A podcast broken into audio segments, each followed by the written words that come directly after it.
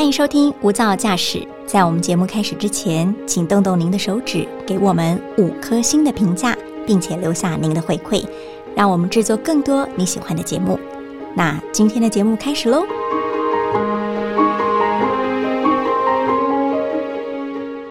退伍之后找工作，找了三个月都没有着落，后来按照自己的意念跟想象创业了，没想到创业过不了几年之后。第一份正职的工作头衔就叫做总经理，一路做到了现在，成了执行长。他不是含着金汤匙出生。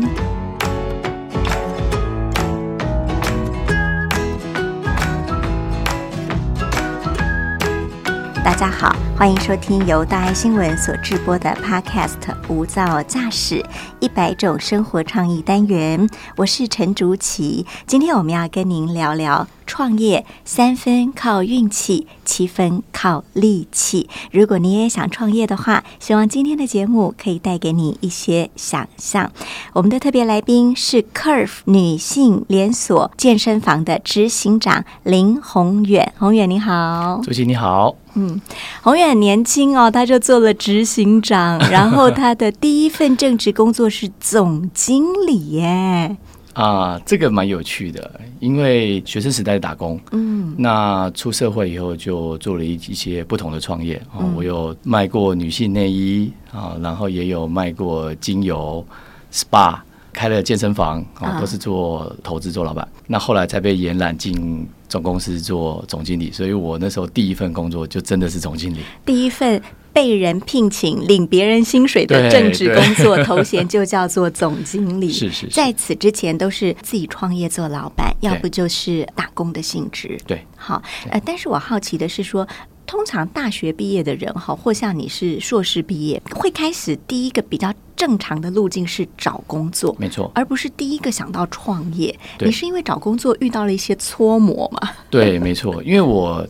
在当兵的时候，我其实都在研究投资。嗯，当兵完以后，然后准备找工作的时候，我就找了不同的工作。那我可能自己也有一些想法，所以我就丢了一些履历。那我履历也没有投的很多，可能大概八间、十间这样子而已。那通通都没有录取。也没有人找我去面试，连面试都没有，连面试都没有。然后我那时候就在家里，就是等履历，然后就在家里刚退伍打三个月的电动，然后等，然后都没有 啊！我就一气之下就觉得，好，那干脆我就来创业。所以我就又去看创业网，然后就看到我们这个 Curse 这个品牌，嗯，那一看觉得，哎，这就是我之前在书上念过的这个品牌，我觉得这个品牌很棒，所以我就去听了加盟说明会。听完以后，我就筹了四百万，然后就开一间健身房。整个过程大概十天。哎，你非常大胆呢，不不是筹四万块或四十万，是四百万呢。对，那那个时候这个健身房，当时这个健身房知名度还不那么高哎。对，因为那个时候我有妈妈的身故保险金，大概两百万，嗯然后所以我还差两百万，我就跟我爸爸借钱，说我要创业。嗯，那一路上我爸也都很支持我做的很多决定。所以我就凑了这些钱以后，然后就开始投入。那个时候没有想太多。你为什么选择这个品牌？我觉得这个品牌有两个事情让我很吸引的哈。就第一个是它可以帮助很多人，嗯，它是一个很能够让人家持续运动的品牌。嗯，那第二个是它，我觉得它的生意模式可以赚钱。所以这两个事情结合在一起，我觉得又可以帮助人，又可以赚钱。那太棒了，所以符合你的人生志愿。对对对，因为我觉得能够帮助人这件事情有非常多种方式，嗯，可是能够帮助人赚钱、帮助人健康，我觉得这是很不一样的。我们那时候的想法就是，怎么样让员工在这里也可以有很好的工作，然后让会员可以用比较便宜的价格，可以拿到比较好的运动服务。所以我觉得这些理念是非常合的，听起来是双赢。对，好，顾客也赢到了，对，员工也赢到了。其实我自己也要赢，那是当然的。对对对对对，所以在这个我们讲说，你要把一个东西立起来，至少这要三个角，嗯，两个角都一定往某一面倒，嗯，所以我觉得这三个角一定要完成这样子。我们谈一下妈妈好不好？你说妈妈身故留了两百万的保险金给你，但是你的父母。在你很小的时候就分开了，对，所以你是一直看着妈妈在经营一个早餐店，对，非常非常辛苦的一个女性的典型，对。那你看着这样子为了生计而劳碌的母亲，对，你会觉得说，你希望世界上的女性不要像妈妈一样忙到没有空照顾自己。对啊，我很有印象，就是因为我寒暑假都会去我妈妈的早餐店打工。那她全年只有休除夕那一天，嗯。然后初一就开始工作，嗯，然后每天就是非常勤劳，每天很早四点多就起床，是。然后忙到大概下午差不多会差不多两三点，然后回来睡午觉，嗯。嘿，所以他的生活就是一直在忙碌之中。那健康当然也没有非常好，所以我那个时候就感觉到说，呃，如果这个事业可以帮助人创业，可以啊、呃让会员拿到好的服务，我觉得这个蛮符合我看到可以帮助到不同的人这件事情，这样。所以如果妈妈还在，你也会把她拖着去运动。一定的，我们所有的老板或者是教练啊，最兴奋的一件事情就是，我跟你讲，我妈去运动了。我昨天才收到一个朋友，嗯他传讯息跟我讲，还有传他老婆去运动的照片，跟我说，我终于说服我老婆去运动了。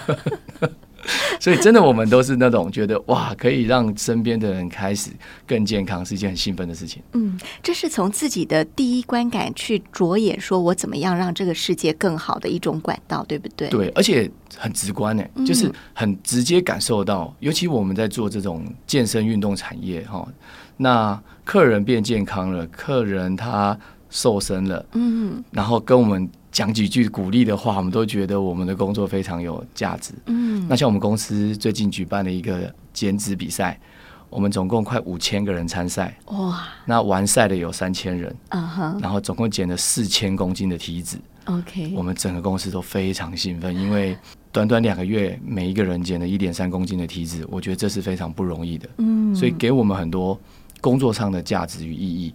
我想这是经营健康事业的正向回馈啦。好，那妈妈早逝，爸爸给你很大的自由，但是你其实是在一个隔代教养的环境下长大了。我听说你跟着祖辈家里开的是棺材店，对，我们小时候啊，因为就是做棺材的生意，但我爸这一代是第五代。那最早最早的那时候是有做木工加做棺材，因为那时候没有工厂嘛，哦，嗯那就是自己拼，然后这样做。那这个事业一直做到我爸那时候做的，其实就做的还蛮不错的。嗯那但是后来变成火葬的这个以后，那个售价都差异非常大，那利润就不见了。嗯所以我们以前就是在棺材堆里头打滚，那我们都在棺材 堆里头那个玩捉迷藏啊，然后躲猫猫啊这样所。以我在电影里看到的是真的，那个小孩会躲在棺材里跟人家玩的那一种，是真的这样、啊。而且我们家应该有上百具，就是我们有不同店面，然后有几个店面，然后 所以那些店面里头有不同的棺材、啊、游戏场域很大，是不是？对对对对对，所以好像对于生死这些事情也没有那么的恐惧，因为都会接触这些东西，也不忌讳，也不忌讳，因也不为害怕。真的就像做善事一样啊，它嗯就是一个我们人到了最终点的时候需要的东西，所以我们等于说也是陪一个人走到最后一条路，嗯最后的这个路径这样子。对跟着阿公阿妈在棺材店长大，有对你的生意头脑有什么启发吗？呃，生意启发主要是看我爸爸做生意，嗯因为我爸其实做生意很忙，所以他比较没有太多时间在跟我们做太多互动，嗯。所以都是阿宙在带着我们。嗯。那我们小时候耳濡目染，就看到爸爸在谈生意啊，然后跟客人讲价钱啊，然后是个买卖业啊，嗯。所以那种对于做生意就没有特别的觉得排斥，反而是觉得，哎、这是我们家养家活口很重要的祖传的，对，而且是祖传的。我家里还有一个那个报纸哈，那时候在嗯采访我爸哦，那哦那大概已经有十几二十年前了哈。那时候就说哇，祖传棺材店五代，第五代。第五代这样子其实。你应该是第六代传人才对啊，你为什么逃走了？我弟弟本来要接了，那他真的有接了一段时间，可能个性都不太觉得适合。我觉得还是一种就是这个时代在进步，以前大家走的这个殡葬业就是介绍到棺木店来买棺木，嗯，那现在是就是可能那个葬仪社这些那种大型的殡葬公司通通都统包了。一条龙式的了，对，嗯所以我们等于说有点像是慢慢慢慢被这个时代也慢慢被淘汰，示威了。嗯对，示威了。然后爸爸过世以后，棺材店经营一段时间以后，就把它顶让给别人。哦，所以其实现在那个老板他也姓林，所以我们家叫林森浩，所以他算第六代，转移式的第六代，转移式的第六代。然后你们自己另辟疆土了。对对对对对，那时候我弟弟在做鸡排店，然后我在开健身房，然后我爸在开棺木店，所以很像是你吃的太胖了以后就来健身房运动，最后走到结尾就是要去棺材店。笑歪了，你们也是一条龙。对对对对对。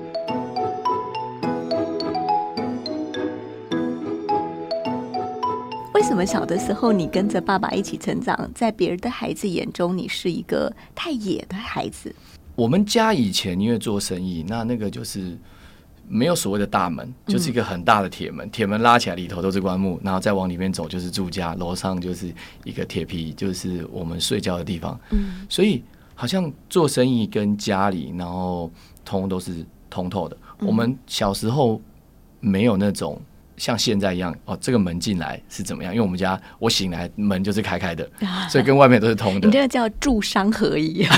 对，然后出去外面那个房子后面就是菜园，我们讲菜横啊，嗯，好，然后那个大河有条河，好，那也我也不知道那叫河还是沟，就或者溪流。对，嗯那旁边就是庙口，嗯所以其实小时候成长的地方就是这些比较呃大自然，有很多的花草树木、昆虫，然后竹林这样子。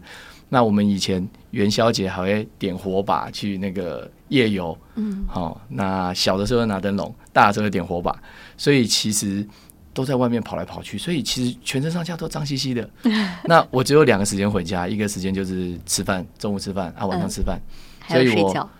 我没不睡觉的，我小时候就是一直玩，一直玩，玩到晚上，然后自动回家，然后吃饭、洗澡、睡觉这样子，所以全身脏兮兮的。有一次啊，我爸带我去菜市场，遇到我们呃学校的同学，好，我们学校的同学就指跟他妈妈指着我说：“妈妈，我跟你讲，那就是我们全校最脏的林宏远。”我身上几乎没有干净的一处。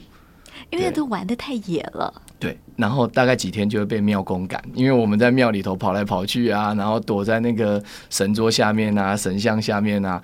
因为我一直住在那边嘛，我回现在去大庙那边就看到很多的栅栏，我想说，对，就是我们这些野孩子野了这么多年，才开始有那些栅栏不让大家进去。所以你小时候听到你的同学说那就是我们最脏的林宏远，会对你有阴影吗？或者你心里是嘿嘿，我就是这样子。那时候没有什么脏跟干净的定义，小时候的那种体验，呃，可能家里好像也没有那么在意，说就是好像要要把我打扮成一个小公子哥啊，还是等等的，所以就是任凭的我好像很自由去发展。那家里煮什么就吃什么，然后我还记得以前在夜市，我们家还可以赊账，就是我去吃什么，然后那个刷脸吃饭，刷脸吃饭，比现在科技更高。然后那个好像就有个月结，然后我爸就会去夜市的摊贩去结这样子。然后我就想说，对我小时候好像想干嘛就干嘛，然后呃，反正只要功课有写，好像也没有太被管很很多事情，所以好像从小也觉得自己就要为自己决定很多事情。可是呢，在你成长的年代哦，父母离异并不是这么频繁的事情，不像嗯现在社会单亲很多。你的成长年代单亲家庭还没这么多，嗯所以这件事情有曾或在你心中有一点点阴影吗？我觉得没有，应该不是阴影，而是就是是长大以后才发现，哇，我们家好像没有在谈论什么爱呀、然后没有那种爱的感受，就是一个照顾跟责任。哦，对，那我长大了以后啊，就是感觉到我们家比较像大家是室友，就是 我们全家都没有一起吃饭，我们全家一起吃饭的时间只有两个时间，一个你们是美式家庭是不是？对，很自由。然后嗯我甚至于我们有一段时间就是家里是没有饭厅的，嗯，因为奶奶后来身体不好，所以家里就没有人煮。那我们那个厨房没什么在用，那所以就大家自己买自己的饭回来家里吃，哦，就在客厅吃。真的是室友哎。，对，那所以记得我爸爸还在世的时候，一直到他呃离开前的那几年，我们大概一年都吃两次饭而已，就是父亲节跟过年。哦哎，那过年就是我们家里面一起打牌啊，嗯玩一些这个小赌的这个时间，不然其他时间其实没有什么家庭生活，所以嗯我好像就是都在外郊游这样子。在一个很开阔、很自由，甚至有点野的环境之下成长，然后你从小就知道人生很多事要自己决定。我们回过头谈四百万的投资这件事情哈，我依旧听来觉得风险很大，因为当年你不过三十出头吧，对，二十八，二十八，OK，三十岁不到，你抱着四百万去开了这家店。那时候这家店并不是很有知名度，也不是很有规模。你曾会有忐忑的时候，担心说啊，天哪，我做不起来该怎么办？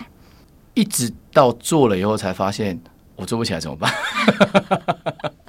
所以有一点拱大，拱大，先做再说。先做再说。然后还有就是那个时候，呃，我弟鸡排店开，然后我也开健身房，然后有一段时间，然后他的鸡排店加上还有附设饮料，大概花了八十万，嗯，然后花了四百万，然后每个月赚的钱都比我多很多的时候，我那时候想说，为什么我要拿四百万砸自己的脚？那。一直如履薄冰，然后就算我当总经理以后，因为我那时候接的公司也是前一个日本总代理算破产，嗯所以我们去接下他的烂摊子，然后来经营这个事业，所以好多年都是如履薄冰哦，都是那种要很很勤勉的，然后每天加班，然后省吃俭用。嗯我记得我每一年上不到几次餐厅，就是吃便当啊、夜市啊。那我小时候都是吃。吗？还是 OK？，对，真的就是没有那种，绝对没有那种闲钱。嗯，那我比较像是花了四百万买了一个赚几万块的工作，嗯让我可以存活，懂，真的就是这种感觉。嗯，对所以呃，如履薄冰过了好几年吧，，对，过了好多年，中间都没有想过说，还是我到此为止好了。我到此为止更惨，因为那四百万不就不见了，所以只许成功，不许失败。OK，好，什么样的环境之下，你真正的看到了这个商业的一点点契机，或者你真正发现，哎，我的机会好像来了。我觉得是到我们开始真的呃有一点小赚钱，好、大概差不多两年多，快三年的时候，好，那那个事业也感觉到希望。其实一开始做的时候觉得很辛苦的原因，是因为我觉得我能做的都做了，嗯但是好像没有起色。嗯那后来有新的 know how 进来以后，就看到哦，原来我好多事情还没做，哦，所以那还没做，当然绩效不好，嗯有那种。那我还可以继续做，我还可以怎样做？所以我觉得在创业的这条路上，很重要的是你要一直去学习，看到哪些事情你还没做，嗯，那你才会有那种，那我做这个会在更好的这个动力。好，我觉得真的最辛苦的就是我已经做了一切的事情，然后但是还是没效。对，所以我觉得跟自己对于事业的认知很有关系。所以我现在就花很多时间在学习。我常常被我朋友笑说：“哎，怎么到哪里参加什么演讲或听什么课，都都会遇遇到你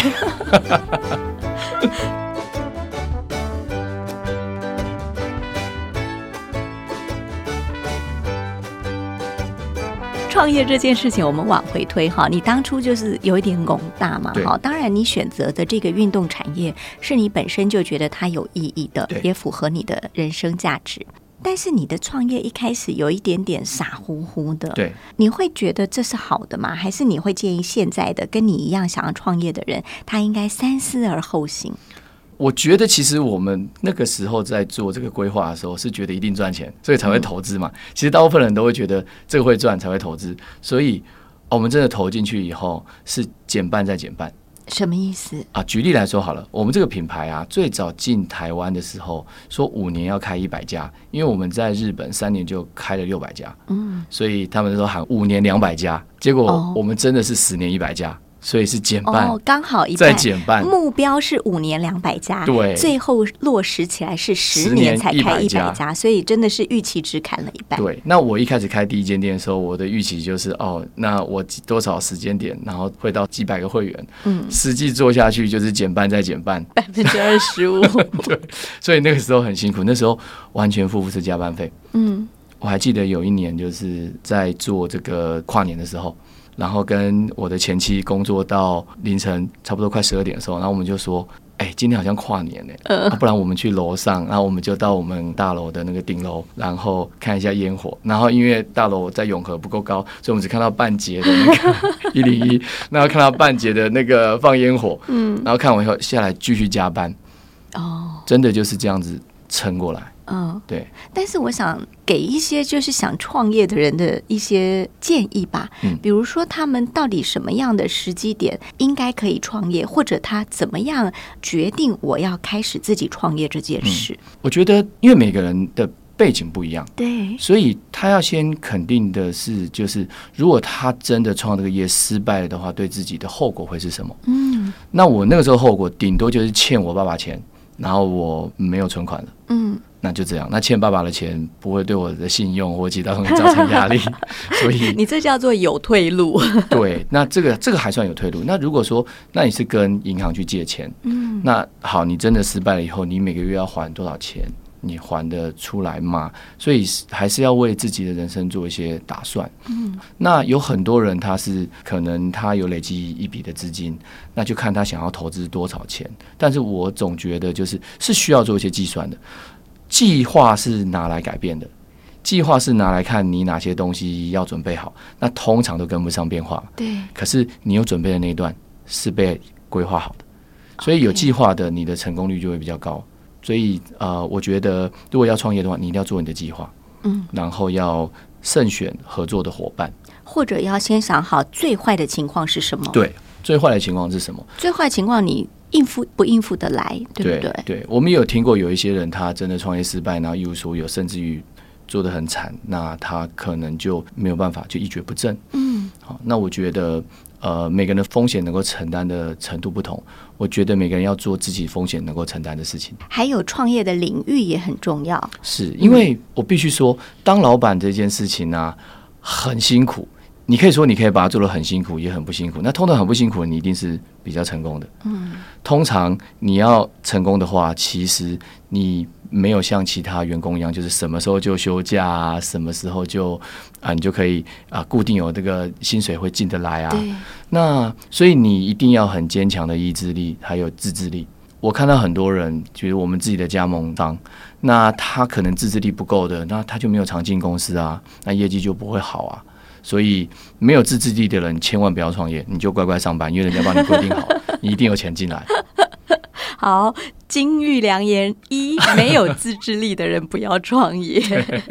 而且我觉得真的要够勤劳的人才能创业。对如果你创个业，比如说你弟弟好了，他摆一个小摊子卖吃的，他三天两头想休息，对那这个真的没有办法长久。对，因为做生意你要讲信用，嗯，你要有一个可预测性，让人家来的时候就可以得到。我们有的时候去一些餐厅，对，哎，你不是营业时间到那个吗？你怎么会现现在就关了？是那你对他就有一个折扣嘛。是，所以我觉得，呃，刚刚讲到的自制力，或者是说，就是呃，你要耐得住重复做事情。通常大部分的创业，你不会一天到晚接触到一些一直很新鲜的事情。对，好，那你是要一直 repeat，一直 repeat，把它做到越好越好越好。嗯所以说，我觉得有耐心也是一个很重要的条件。你怎样会有耐心？就是你对这个事业真的有热情。所以我们就要回归来谈，你要选什么领域来创业，对。一定要是你自己真的有热情，对。你真的觉得做这件事你会开心的。对，像我自己很喜欢一个那个电影配乐家叫 Hans Zimmer。嗯，然后我有看他一个专访，他就很喜欢音乐，然后他就说有人付钱来让我做我最有兴趣的事情，那太棒了。所以他做了根本就一点都不累。我看他每一年推的作品好多啊，嗯哼，那我就在想说，以我们来说，如果我们并不是对这个领域有热情的，会觉得那是工作，好累，我想要多一点休息时间。嗯好，那那你如果对这个事情很有热情的话，是太棒了，我可以每天做这样的事情，又可以 get pay，嗯，哇，太好了。所以第一个是先了解自己的个性，我觉得你适不适合哈。第二个是呃理解最坏的情况你能不能承担得起。第三个是找到一个你真的有热情而且有兴趣的领域。没错，对我还想谈一个问题是，很多人都说，当把兴趣变成工作之后，他就没有这么乐趣了。好，嗯但你不同的是，你把兴趣变成了工作，而且你看到这个工作背后的意义，对，就是你帮助到这么多人，他们因为建立运动习惯而找回健康。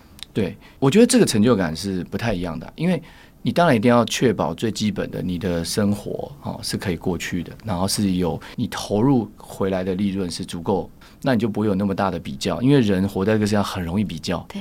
但是某些工作成就感是某些工作绝对做不到的。而其实我觉得我们的工作给我很大意义，是因为我们是在帮助人，而且这些人帮助他健康。很多人赚钱的方式可能会让别人不健康。